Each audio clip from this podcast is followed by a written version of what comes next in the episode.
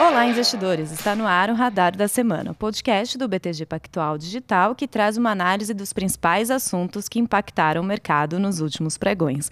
Eu sou Marcele Gutierrez e estou aqui com o Gerson Zanlorenzi. Olá, Marcele, tudo bem? Estava ansioso aqui já quinta-feira, começando nosso tradicional podcast muita coisa para comentar e estamos com um time de feras aqui hoje, nesse momento de grande turbulência. Nada melhor que dedicar um bom tempo aqui para debater, discutir acalmar os ânimos, né? Exatamente. Bom, e como o Gerson já adiantou, a gente está aqui hoje com dois convidados. Primeiro, o Arthur Mota, que é economista aqui do BTG Pactual Digital, ele vai dar aí todo um panorama do simpósio do Jackson Hole, que começa nesta quinta-feira e vai até o final de semana. Então aí para explicar para a gente todo o impacto desse evento, né, que que está sendo muito comentado, e como que os sinais aí de política monetária do Federal Reserve afetam a nossa bolsa aqui. Olá, Arthur. Fala pessoal, tudo bem? Obrigado aí pelo convite. Boa, bem-vindo aí. E a gente está aqui também com o Bruno Lima, que é analista de ações aqui do, do BTG Pactual Digital. E a gente vai falar um pouco aí, né, Bruno, da entrada de gringo na bolsa aqui, que nos Somente na semana passada foram 5 bilhões de reais. E também a gente vai falar um pouco aí das ações que estrearam neste ano na B3, como vamos. Olá, Bruno. E aí, pessoal, tudo bem? Prazer estar aqui com vocês de novo. Boa, prazer é nosso. Então vamos começar aí com o evento internacional macro, Arthur? Bora lá. Então vamos. Bom, desde o início da pandemia, aqui para dar uma contextualizada, lembrar todo mundo, o Fed está ainda mais no radar, né? Com suas diversas medidas de estímulo econômico, como a recompra de ativos e a manutenção da taxa de juros entre 0 e 0,25%. Tudo para estimular a economia americana. Mas claro, né, o mercado brasileiro, como emergente, segue todo este direcionamento. E agora a pergunta é quando o Fed iniciará a retirada destes estímulos. O que o mercado chama, que a gente escuta muito aí nos últimos dias, a palavra tapering. E sinais dessa mudança, desse início de retirada de estímulos devem sair no simpósio de Jackson Hole, que é um evento econômico anual que acontece na cidade de Jackson Hole e com o discurso do presidente do Fed, Jerome Powell, previsto para sexta-feira. Então, Arthur, antes de começar a falar aí o que, que esse evento pode trazer, você poderia explicar um pouco o que é o tapering, né, uma palavra que a gente está escutando muito, e como essas decisões lá nos Estados Unidos podem afetar o mercado financeiro aqui no Brasil?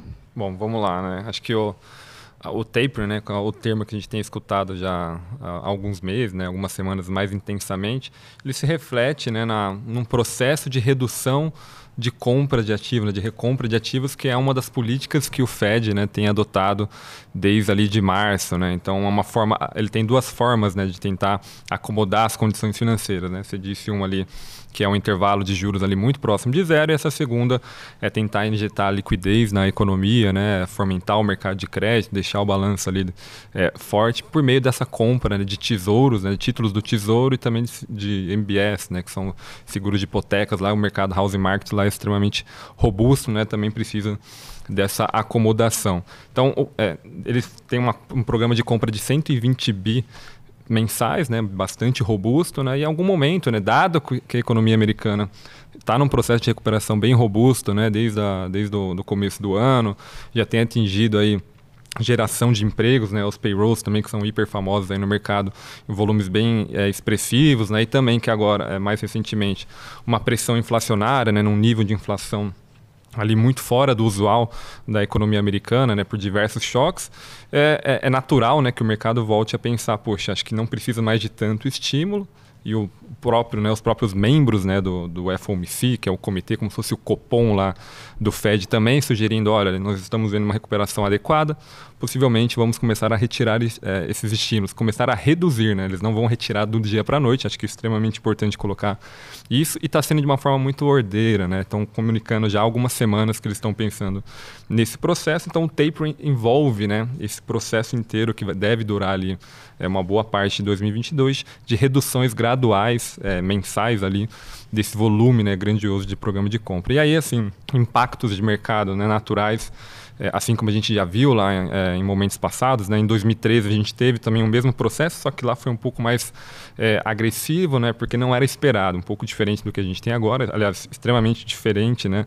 Nesse sentido, mas alguns vetores, ou pelo menos direções de preços, tendem a ser parecidos, ainda que não na mesma intensidade. Então, primeira coisa que acontece, né? Como é um programa de compra, né? Você tem uma pressão compradora em títulos né, do governo. Quando você reduz essa pressão compradora, você reduz uma pressão no preço do título, né, no PU ali, a queda da PU, né, com a redução esperada, né, você tem um aumento da taxa. Né? Então, a primeira consequência esperada por parte do mercado é uma recomposição das taxas de juros americanas, lembrando ali que a duration, né, que o prazo médio do programa de compra é algo como 7,5 é, anos, né?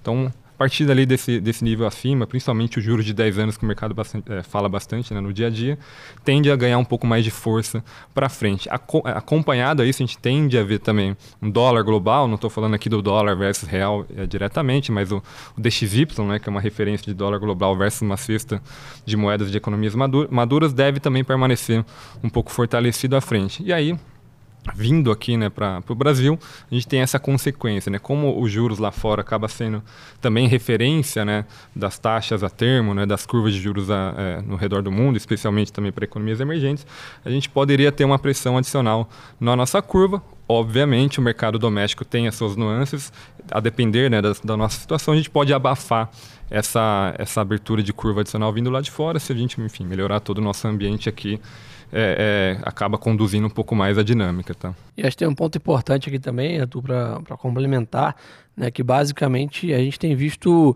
o mundo né, não cresce, tirando China e Estados Unidos, o mundo não cresce já com números né, robustos há muito tempo. Então, a grande, grande medo, né, a, a grande dúvida do mercado, né, que se realmente se está na hora de tirar esse remédio ou não da economia americana, e de novo, o mercado sempre fica meio que viciado nesses estímulos. Né, então é muito difícil falar ali é, para as empresas, né, etc., que você, na teoria terá uma, uma medida né, de restrição econômica e o mercado realmente fica um pouco mais nervoso. Sem contar que há uma grande, é, um grande debate, né, que a gente olhar também né, o que, que subiu nos últimos anos, tecnologia. Né, se olhar quanto que o Nasdaq representa do S&P ali de alta, você vê que não foram as grandes, não surgiram grandes indústrias, né, fábricas, etc. Realmente foi tecnologia. E aí, de novo, né, essas empresas são tradicionalmente mega alavancadas que dependem de crédito. Né, então fica aquela pulga atrás da orelha ali, se com juros mais altos nos Estados Unidos, aquela história da farra do, do crédito zero, crédito de graça, terminar, se teremos né, um reajuste grande de valuation. A gente viu hoje, inclusive recentemente,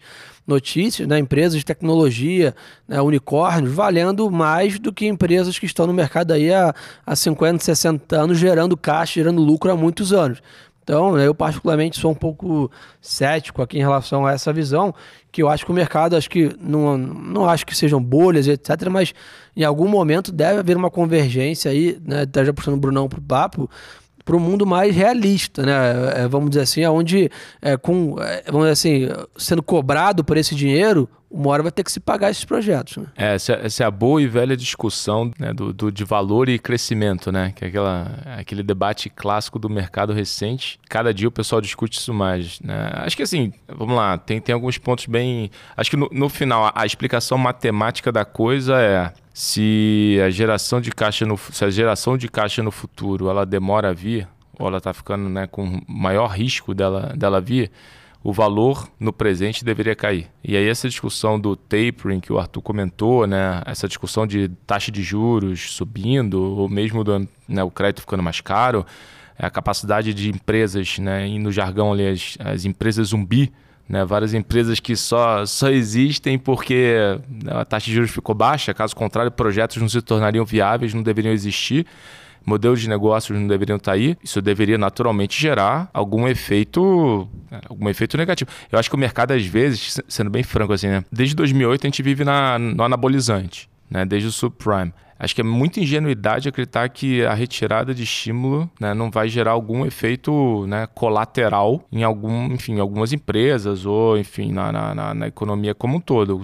Não lembro de cabeça agora, Arthur, não sei se tu tem de cabeça aí. Quanto, quanto tem hoje de, de de crédito, né, de, de juros com de título de de de, de, de, Nossa, mais de, 15 tri, renda fixa é privada de 15 tri com valor negativo, né, com é, juro negativo. Com juro negativo, 15 é, tri de dólar. É, um volume Cara, crise Uma hora a conta vai chegar, não tem jeito. Não tem jeito, assim, não tem como. É meio. Cara, assim, sei lá, é por isso que eu fico, às vezes, eu fico pensando muito nesse negócio. E todas as vezes que o mercado acha que qualquer retirada de estímulo não vai ser nociva, cara, tem 15 trilhões de dólar de título de, né, de renda fixa corporativa que está negociando com juro negativo. É, e, e, e, acho que assim, nem que não seja uma bolha, né, Bruno, mas assim, pelo menos um reajuste, saída de um flight quality vai ter que existir, né? Não é possível, né, que basicamente é, é uma boa empresa de adura de caixa produ que produz riqueza, que cria né, projetos, que, que é vitoriosa, vai valer menos que uma empresa que, como você falou, só existe porque o custo de crédito é zero, queima a caixa todos os meses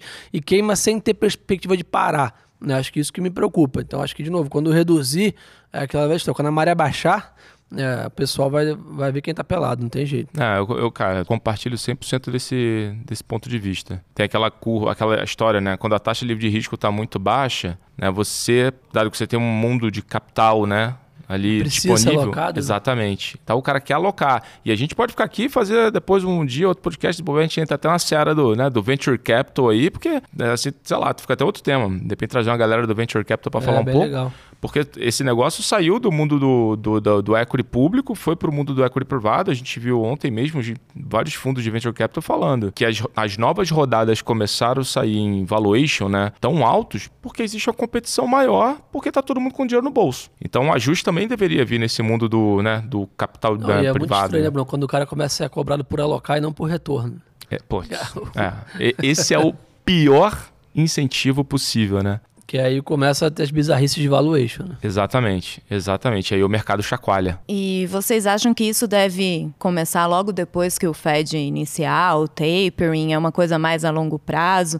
E também isso seria positivo, vamos dizer, para estabilizar ter valuations mais reais? É, eu acho assim, depois eu vou até pedir a opinião do Arthur nisso, né? Quando a gente pega a história, a primeira vez que o Fed tentou fazer né, lá atrás um movimento de tapering, ele comunicou mal. Foi no Bernanke, Arthur? Isso, é, 2013, no... maio de 2013. Taper tantrum. É, e aí o, ele meio que pegou o mercado de supetão, o mercado não estava preparado, não conseguiu né, fotografar o movimento, o mercado, a vol, deu aquela porrada, o mercado chacoalhou e os caras recuaram. Record até de forma certa, porque a economia ainda estava meio capenga, né? Sim. Mas é, acho que hoje, dado que eles viram a experiência do passado, eles vão tentar, acho que o máximo, né, fotografar esse movimento para deixar o mercado um pouco mais calmo. Mas, de novo, assim, 15 trilhões de dólar com título de juro negativo, né? Só, só em serviço de dívida dos Estados Unidos, eu não sei quanto isso significa. Agora pensando é. no soberano, né? Mas fala, acho que eu ouvi o Arthur nessa parte do né, o movimento fotografado versus pegar o mercado surpresa, ele também é uma variável importante, né? É, só colocando uma pimentinha aí na discussão, né, olhando um pouco mais de longo prazo, né, tem toda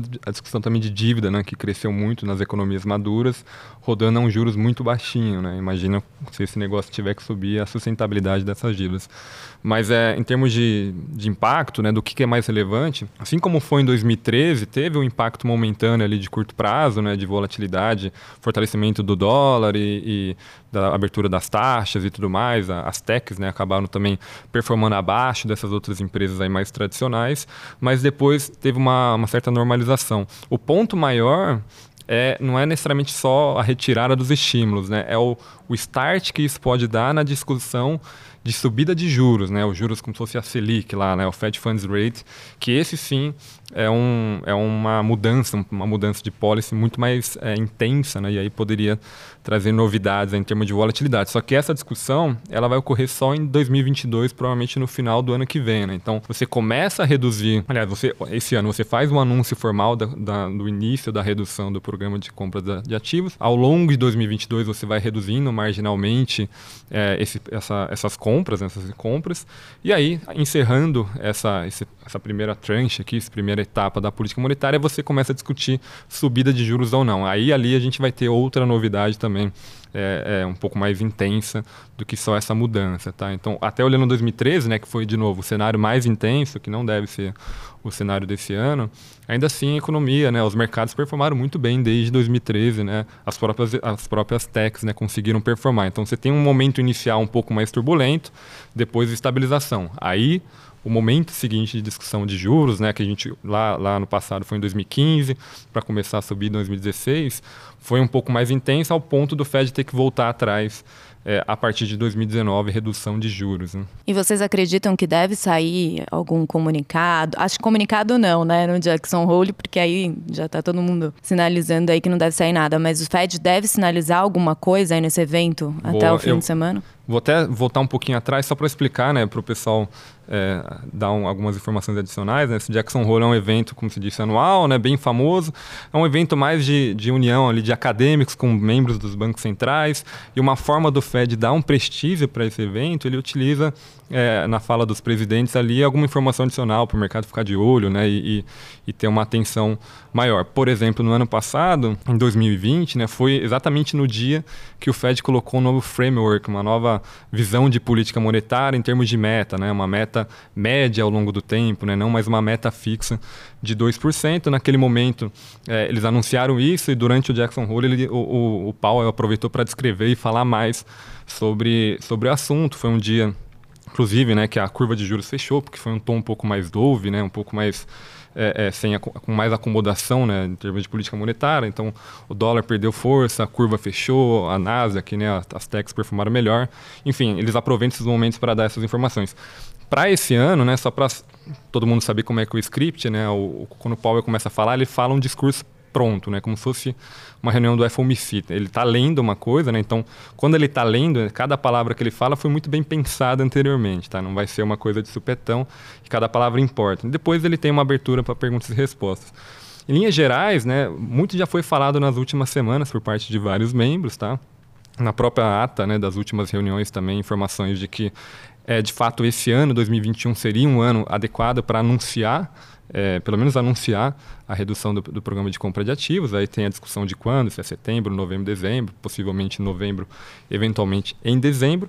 Nessa, nessa oportunidade, Jackson Hole tende a dar algumas informações adicionais, é, pô, como é que está o avanço dessa discussão, como é que está a avaliação dele por parte da evolução da economia, evolução da dinâmica de inflação, se ele continua vendo como transitório ou não, se ele está um pouco mais preocupado com alguma surpresa, é, alguma informação sobre a variante Delta, né, que, enfim, ultimamente tem entrado um pouco mais no radar, mas ele não deve dar uma dica de, poxa, na reunião de setembro nós vamos anunciar. Provavelmente ele deve falar, pô, em setembro vamos continuar discutindo, ou nas próximas reuniões vamos seguir discutindo para uma reunião, para um anúncio formal, tá? Não será ali que ele vai formalizar uma data, um momento para para poder colocar na mesa, né? Mas enfim, de novo, cada palavra adicional que ele colocar em termos de informação que faça com que o mercado aumente a probabilidade de um anúncio mais próximo para setembro, para novembro, isso importa na dinâmica de curva de juros, né, de expectativa de movimento de política monetária e o mercado reage a isso, né? Se, se for um, um discurso um pouco mais hawkish, né, de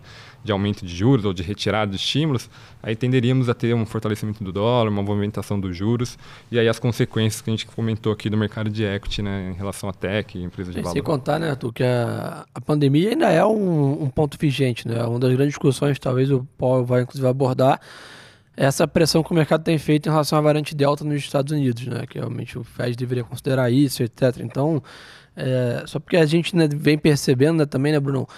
Cada vez menos notícias do Covid na mídia. Mas, cara, não é um negócio esquecido que a gente tem que tirar dos modelos, né? Acho que o mercado, ele vai... É que, o mercado, ele sempre trabalha em, né, em perspectiva. Como os Estados Unidos rampou rápido, a Europa também sumiu e ficou basicamente mercado emergente com, com essa discussão, né? Aí a Índia ficou um tempo, até a Índia, cara, que o negócio estava bem crítico lá. Sumiu, né? Sumiu, Sumiu do mapa esse negócio.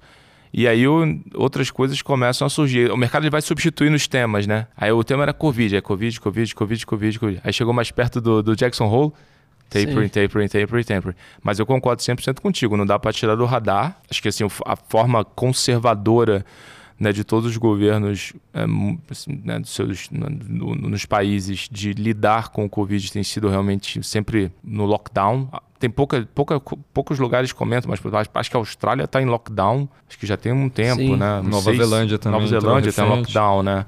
Mas, de fato, acho que é importante sempre a gente saber os mapas de, os, o mapa de riscos do mercado, saber que hoje o Covid é um risco, mas ele aparentemente tem hoje uma probabilidade menor de gerar um grande, talvez, estresse do que tinha meses atrás. Mas sem dúvida alguma, tá ali, vai ficar permeando por um tempinho o nosso mapa de riscos. Né? Ele vai sendo. Redu... Ele cai, aumenta a probabilidade, mas ele está sempre por ali, né? Inclusive, eu vi uma notícia nessa semana no Japão, né? Até a gente comentou, acho que um pouco lá a Ásia tá mais preocupada com essa questão do Covid, de que os chips, né? A Toyota já reduziu a produção por causa dos chips. Isso é, é bizarro, né? E as fábricas estão fechadas por causa do Covid. Né? Não, é bizarro também, vocês acompanharam aí, tem dezenas de lojas do McDonald's na Europa fechadas por falta de insumo.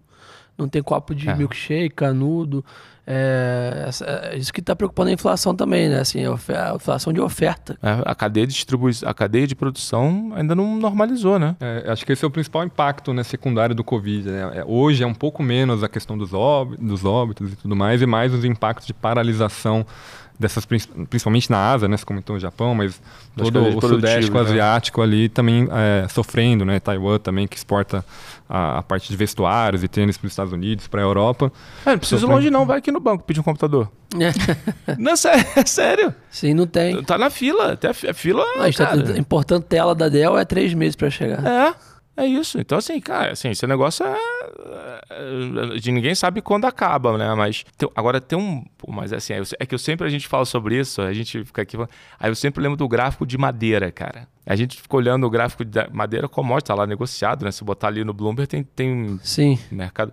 Cara, o gráfico de madeira. Madeira bateu um high dos últimos cinco anos. Da mesma forma que ela bateu o high, ela voltou para a média dos últimos cinco anos. Cara. Assim, foi muito rápido. Teve, eu e o Arthur ficava discutindo isso. Então, assim, eu Mas, não sei. Desculpa eu... interromper. Esse gráfico de madeira é o quê? Bateu o high de o demanda preço, ao não, preço? O preço da madeira negociada no mercado internacional, no lumber lá, ele, ele, ele explode no Covid, na questão dessa, dessa discussão nossa aqui de da. oferta. Do, é. Esse cara faltou, ferrou. É, cadeia de, de produção comprometida. Bate lá, aí vai junto com o minério, vai junto com. Vai junto, só que ele voltou assim, colapsou. Buf, e voltou para a média histórica, acho que, acho que 450 dólares a unidade, não sei qual é. Tá lá, na média dos, dos últimos cinco anos. Aí eu fico olhando para aquilo e falo assim, cara, será que a madeira. A pergunta fica é: será que a madeira ele é o, o, o primeiro sinal do que, que é um, um, né, uma pancada da normalização de cadeia de produção? Assim, aí a discussão de commodity como um todo, né? Aí a gente vai discutir sim, chip, né? Chip sim. o pessoal tá subindo o preço 20, 25% porque, né? Não tem chip, né? Então, é, tem tudo isso também. É isso que eu fico só com um pouco de pé atrás, mas que é, é, é um receio nessa questão da inflação, né? De preços ficarem mais altos por mais tempo, globalmente falando. É... E vale ressaltar aqui, falando de chip, né? Que o minério do Brasil é o melhor minério que tem para produzir chip. Verdade. Verdade, então, boa, boa lembrança. Um heads up aí. Boa lembrança. Então, resumindo aqui todo esse nosso papo, pode parecer que o Covid diminuiu, saiu da mídia, mas o impacto ofer na oferta, na produção, no preço das commodities ainda está aí, deve ficar um bom tempo. Né? E aí só para assim, só para fechar esse, esse ponto, assim, acho interessante que a gente acaba aqui dando cabeçada na, na, mesa, né? Que infelizmente o Brasil, ele acho que foi um dos poucos mercados globais que ele não pegou o reopening trade, né? Porque aqui a gente ficou ah, no Covid, aí eh, teve as discussões macro que a gente também já debateu o famoso aqui. FOMO, né? O famoso, é. E a Brasil demo... é campeão. Pô, campeão de petrocada. Era para ir, mas não foi. Sempre ficamos de janelinha vendo o mercado decolar lá fora e esse ano é. não tá diferente. Mas o que eu achando estranho, né? Que acho que até talvez já pode até puxar o gancho pro próximo tópico aqui é que é o seguinte, não tá andando, né, a bolsa e etc. Mas o, o, trade de reopening só não está funcionando na bolsa, porque nas empresas está. É isso. Né? Se a gente olhar o resultado das companhias, é óbvio é que nominalmente tudo explodiu, mas está vindo bem acima das expectativas, mesmo já projetando essa retomada. Então, acho que assim, o que angustia mais ainda a gente, né, Brunão é, é, é e turma, é ver que, por um lado, pô, o trade reopening no mundo explodiu, o Brasil também explodiu, as empresas estão ganhando muito dinheiro nas operações. O resultado da JBS, da Petrobras, da Vale, dos bancos, todos bons. Aí você olha para a tela, tudo vermelho. Cara, é, é, vontade de se rasgar, né? É, e aí eu acho que é, até o ponto que gente estava discutindo aqui no início, né? O macro, né, ele acaba se sobrepondo. A gente falou também, esse aqui, assim, e aí você fala, putz, cara, tô vendo um micro muito bom, tô vendo né, o número mostrando que tem um reopening para acontecer, a demanda reprimida tá aí e eu não, esse negócio não vai. Mas é, e é engraçado que é parte do macro, né? Porque se a gente olhar na parte de vacinação doméstica, o Brasil está dando uma aula. Arrecadação assim. também. Tá. Arrecadação, a parte de atividade, recuperação da atividade, essa parte PIB, macro, né? agro, o PIB e tudo mais está é, tá realmente muito positivo e deve, deve continuar ao longo do restante desse ano. E, de novo, a parte de, vacinação, né, que, que é o primordial para a continuidade desse processo e sustentação do processo de reabertura e, enfim, todas as derivadas positivas disso, a gente está indo muito bem e vai continuar indo muito bem. E aí, enfim, aí tem outras questões dentro da seara macro, né, que estão ainda abafando um pouco, é, sobretudo, né, de incerteza fiscal e tudo mais, que acabam batendo, né, na... na... É, mas eu acho que isso, não, isso não, assim, não, inviabiliza a questão que o, que o Gerson levantou, que, assim, muito de olho também é no próprio micro de empresas, né, a Marcele comentou aqui no início do papo, tem empresas que fizeram a pior recentemente que né, desempenharam super bem, outras Sim. nem tanto, mas de forma geral a gente bate muito na tecla de né? Você saber o que está acontecendo no macro, óbvio, respeitar sempre, mas o que provavelmente, né, ou seja, na maioria das vezes vai te gerar o valor no final do, do, do dia é o desempenho micro da companhia dentro daquele ambiente, a capacidade dela de executar bem ou não, com base no que o cenário de pano de fundo, né? Parece, né, que alguém já observou isso, né? Na semana passada, que a gente até fez o tema do nosso podcast, foi exatamente isso, né? O desempenho das empresas acima do esperado, mas a bolsa não refletindo isso. Mas nesta semana passada, em que o Ibovespa foi ali dos 119 mil pontos até os 116 mil pontos, o investidor estrangeiro foi às compras na bolsa, né? O, o, montante líquido de entrada do investidor estrangeiro somente na semana passada foi de 5 bilhões de reais. E somente no dia 17 de agosto, esse saldo líquido, né, que é a diferença entre compras e vendas, foi de 2 bilhões de reais. Então essa é a minha pergunta. O estrangeiro ele observou oportunidades aqui? Foi uma questão de preço por causa do câmbio? Ó, eu vou dar, vou dar uns, uns dois centavos aqui, mas eu assim, convido todo, obviamente, todo mundo para falar assim. Olhando de fora aqui, sinceramente, acho que o cara estava esperando sinal da China sinal de emergente. Porque a sensação que dá foi que, assim, quando a China começou a estressar, o emergente começou a sofrer. Hong Kong lá, aquela Exatamente. O dinheiro de, de, estrangeiro começou a sair de mercado emergente e o Brasil foi apanhando junto. Cara, o que mudou de forma relevante nesse curto espaço de tempo? Além do próprio valuation de Brasil, né, da bolsa ter, né, em dólar ter ficado mais barato, né, dólar desvalorizou, a bolsa caiu e tal. O que eu vi, né, assim, de forma relevante foi mudanças, né, sinalização diferente de China daqui para frente em relação ao que ela vai fazer com a parte de atividade, crédito e afins. Isso parece que deu uma certa acalmada, né, descomprimiu um pouco o risco, a percepção de emergente, e eu acho que o Brasil foi, foi junto. É, acho que tem um ponto também, né, que, é que a gente já falou aqui, né, o investidor estrangeiro ele tem uma visão um pouco diferente do da pessoa física. Não tem jeito assim. O, o, o que eu estou um pouco preocupado realmente é isso, né? É o investidor brasileiro, de novo, né? Tá te, sendo um pouco agindo na emoção demais de novo, né? Olhando essa saída desse fluxo aqui de ações investidor olhando para renda fixa é, pura. Né? Aí você, ah, não, porque eu estou ganhando aqui, né, sei lá, 8, 10% de rentabilidade no meu, no meu, na minha renda fixa. Mas ele não está olhando 7% de inflação. Né? Tá falando 3% de juros reais para uma rentabilidade de renda fixa não é tão atrativa, basicamente. Só que talvez o investidor brasileiro ficou tão carente no CDI, agora está vendo o seu velho amigo voltar, que está sacando dinheiro da bolsa. Né? Então acho que basicamente, é, de novo, a gente tem, tem visto alguns papéis ali muito descontados aí com, essa, com, essa, com essa turbulência e o gringo não é bobo, é, ele está olhando ali para seis meses, um ano, dois anos, três anos à frente, olhando as commodities que ainda devem continuar em patamares elevados, vendo o agro do Brasil bombando. Ele está vendo que assim, cara, essas empresas aqui vale a pena montar posição e de novo, ainda está sobrando dinheiro no mundo. Né? Então, acho que, mais de novo, esperar aí que o investidor brasileiro, pessoa física, volte a olhar né, a bolsa como alocação e que entenda que, de novo, juros é cíclico e etc. E, e volte a alocar, né? E aí, só para contextualizar aí, o saldo do investidor estrangeiro na bolsa, de novo, né, o saldo líquido, ele está positivo em 7,3 bilhões em agosto até o dia 23, e o investidor pessoa física, ele está com saldo negativo em 3,1 bilhões de reais e o institucional negativo em 9,56 bilhões de reais. Então, isso que eu queria trazer de volta aí, o Gerson já introduziu essa questão do investidor local e do institucional, né? Porque o, o, institucional ele também tem mandatos ali de volatilidade, né? Tem o stop. É, o institucional tem, pegando muito do, de conversa de, de, de cafezinho assim de mercado, né? O multi, de forma geral, o Gerson sabe até bem melhor isso do que a gente. As, parece que o multimercado já não tinha muita bolsa, quem tinha bolsa realmente os fundos dedicados, né, os FIAs. É, esses caras acabaram sendo pegos, né, como todo mercado, no contrapé na parte macro, então todo mundo resolveu retirar um pouco de risco da mesa, não tinha dinheiro novo. A gente já né, comentou sobre isso. Então o cara vende. É, a sensação que dá é que, pô, beleza, fizemos o nosso ajuste, agora vamos, vamos daqui para frente. Só que o estrangeiro que já tinha tirado antes, né, pelo menos nesse movimento, acho que mais ligado à global, parte de China, etc., na né, questão de emergente, agora ele voltou né, alocar. Pegou esse Ele tirou movimento. mais em julho, né? Em julho que o estrangeiro saiu um pouco mais e agora voltando, né? É, foi no auge da China ali, intervenção Exato. Então a cesta né, de emergentes ficou um pouco mais impactada por esses vetores de China. Mas é, e é bom lembrar, né, nessa discussão toda, que da parte né, de impactos negativos aí que veio da toda a surpresa, né, discussão fiscal e tal, tem bastante, bastante coisa que já foi a preço, né? Não é que a gente está uhum. começando agora a enfrentar isso e o mercado vai começar sim, a reprecificar, sim. não.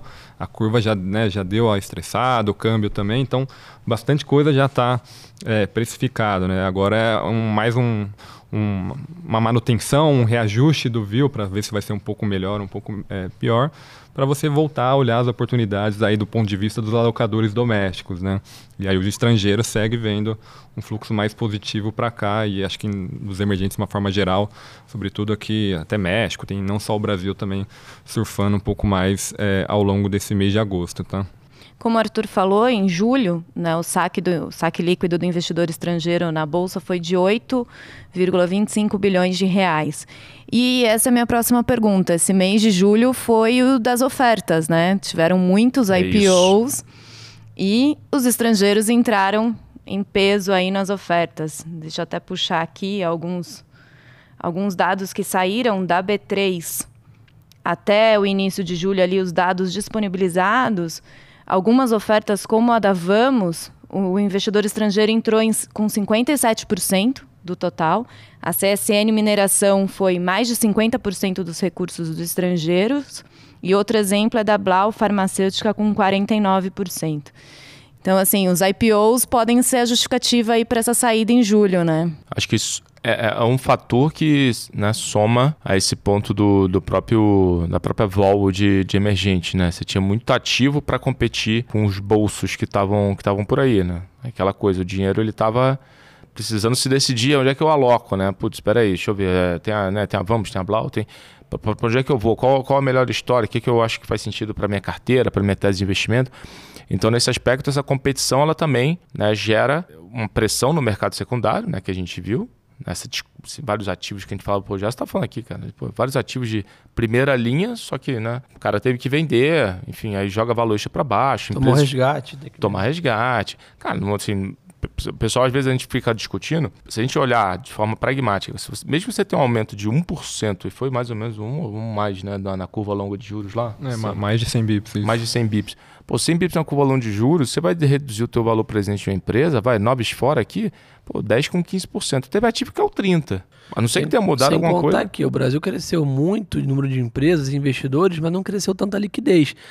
Então, quando o cara tem que sair, meu amigo, ele machuca o papel. A né? porta, é, a porta então, assim, a gente soma toda essa discussão, o cara ainda se torna muito mais é, sensível né, a estudar ali o que realmente ele. Pô, peraí, não, isso aqui é, realmente não faz sentido para mim, não, beleza, vou 100% nessa história.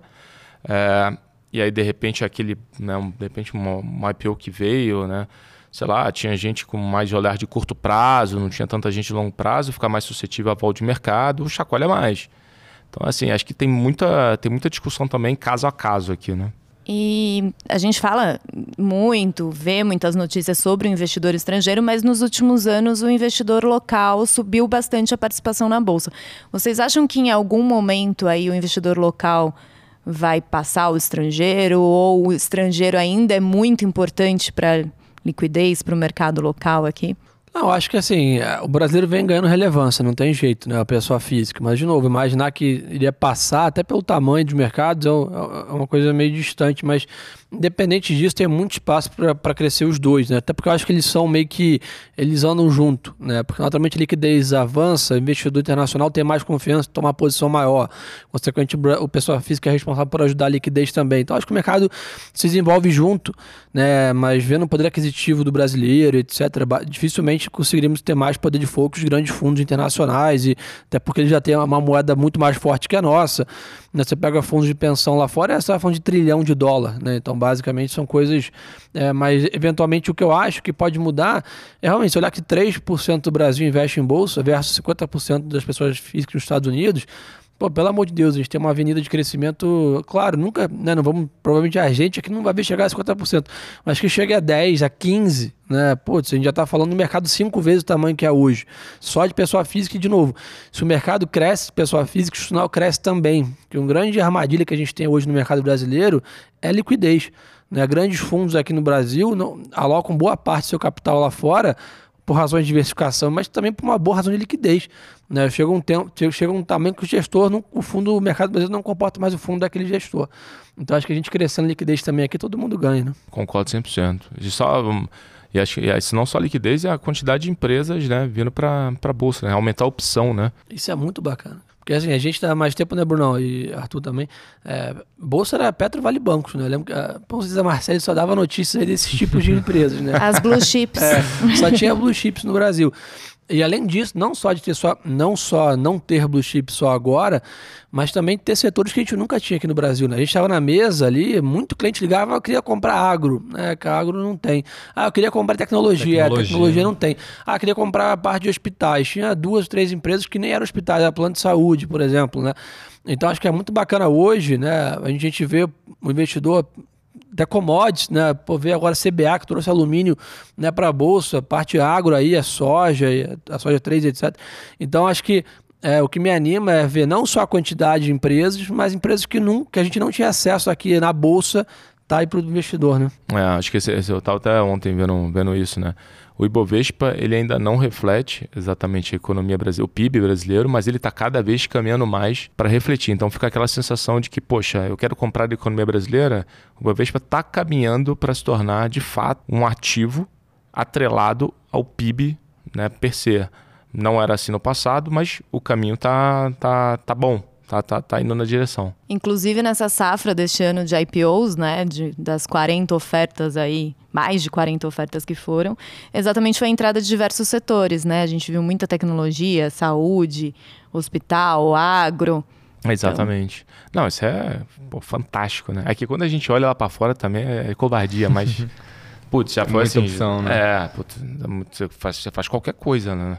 Assim, você vai pro sub, sub, sub, subgrupo, pode pra se você quiser alocar, né? Você pega uma tese dentro da tese. É. Aqui a gente ainda está... E, e, o mais bacana, né? Não só a base de investidores, né? De pessoas físicas estão entrando agora né? nesse mundo, né? Tá, não só ela está crescendo, mas eles estão ficando mais qualificados também, né?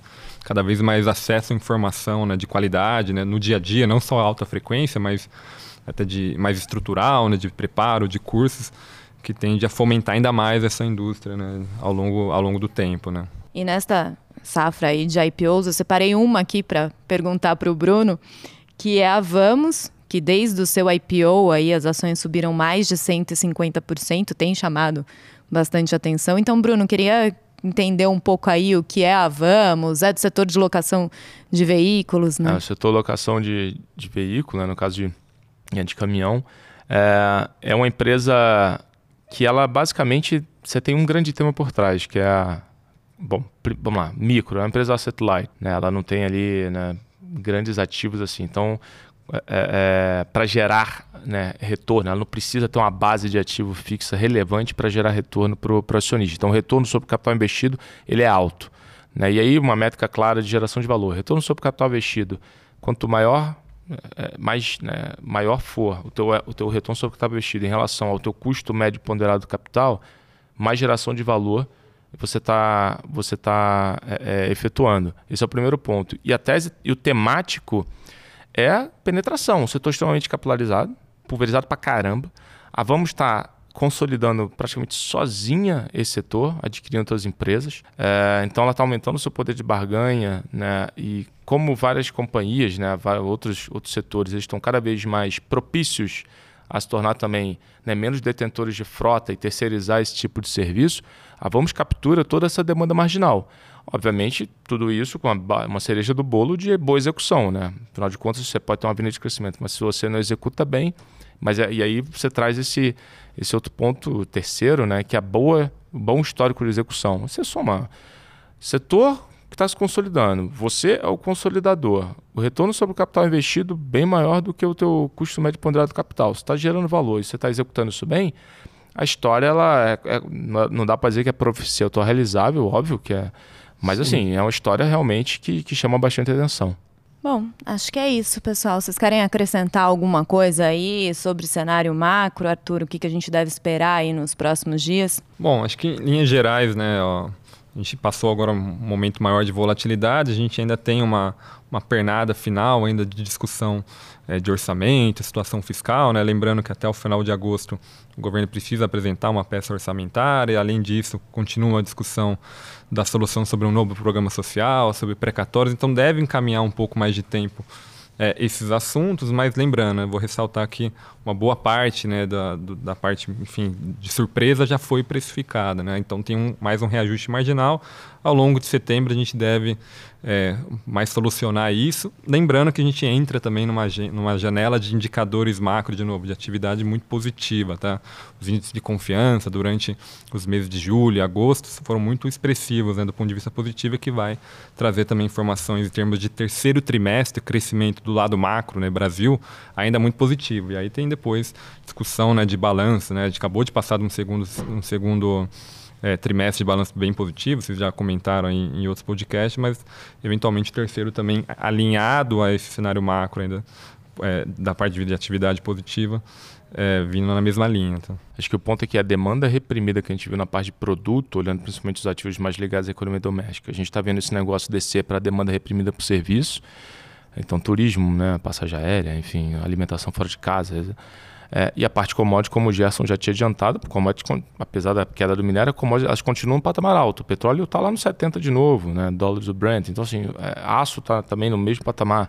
Então, se esse, esse negócio ele segue, né, esse pano de fundo inteiro, ele segue por mais um tempo, a gente está contratando, em tese, óbvio, uma temporada de resultado também muito forte no terceiro TRI. É, do meu lado, acho que é só né, ressaltar né, tudo que a gente comentou aqui de perspectivas boas, etc. Mas também você falar para o investidor aí que é um momento mais né, delicado de, de, ficar com de olho aí, com mais atenção nas decisões, escolher bons ativos e ano que vem ano de eleição, então mais do que nunca está posicionado em boas empresas. Acho que é só isso. Então é isso, pessoal. Obrigada, Arthur. Obrigada, Bruno. Gerson, como sempre, aqui. Então é isso. Valeu, pessoal. Valeu, pessoal. Valeu, galera. Um abraço.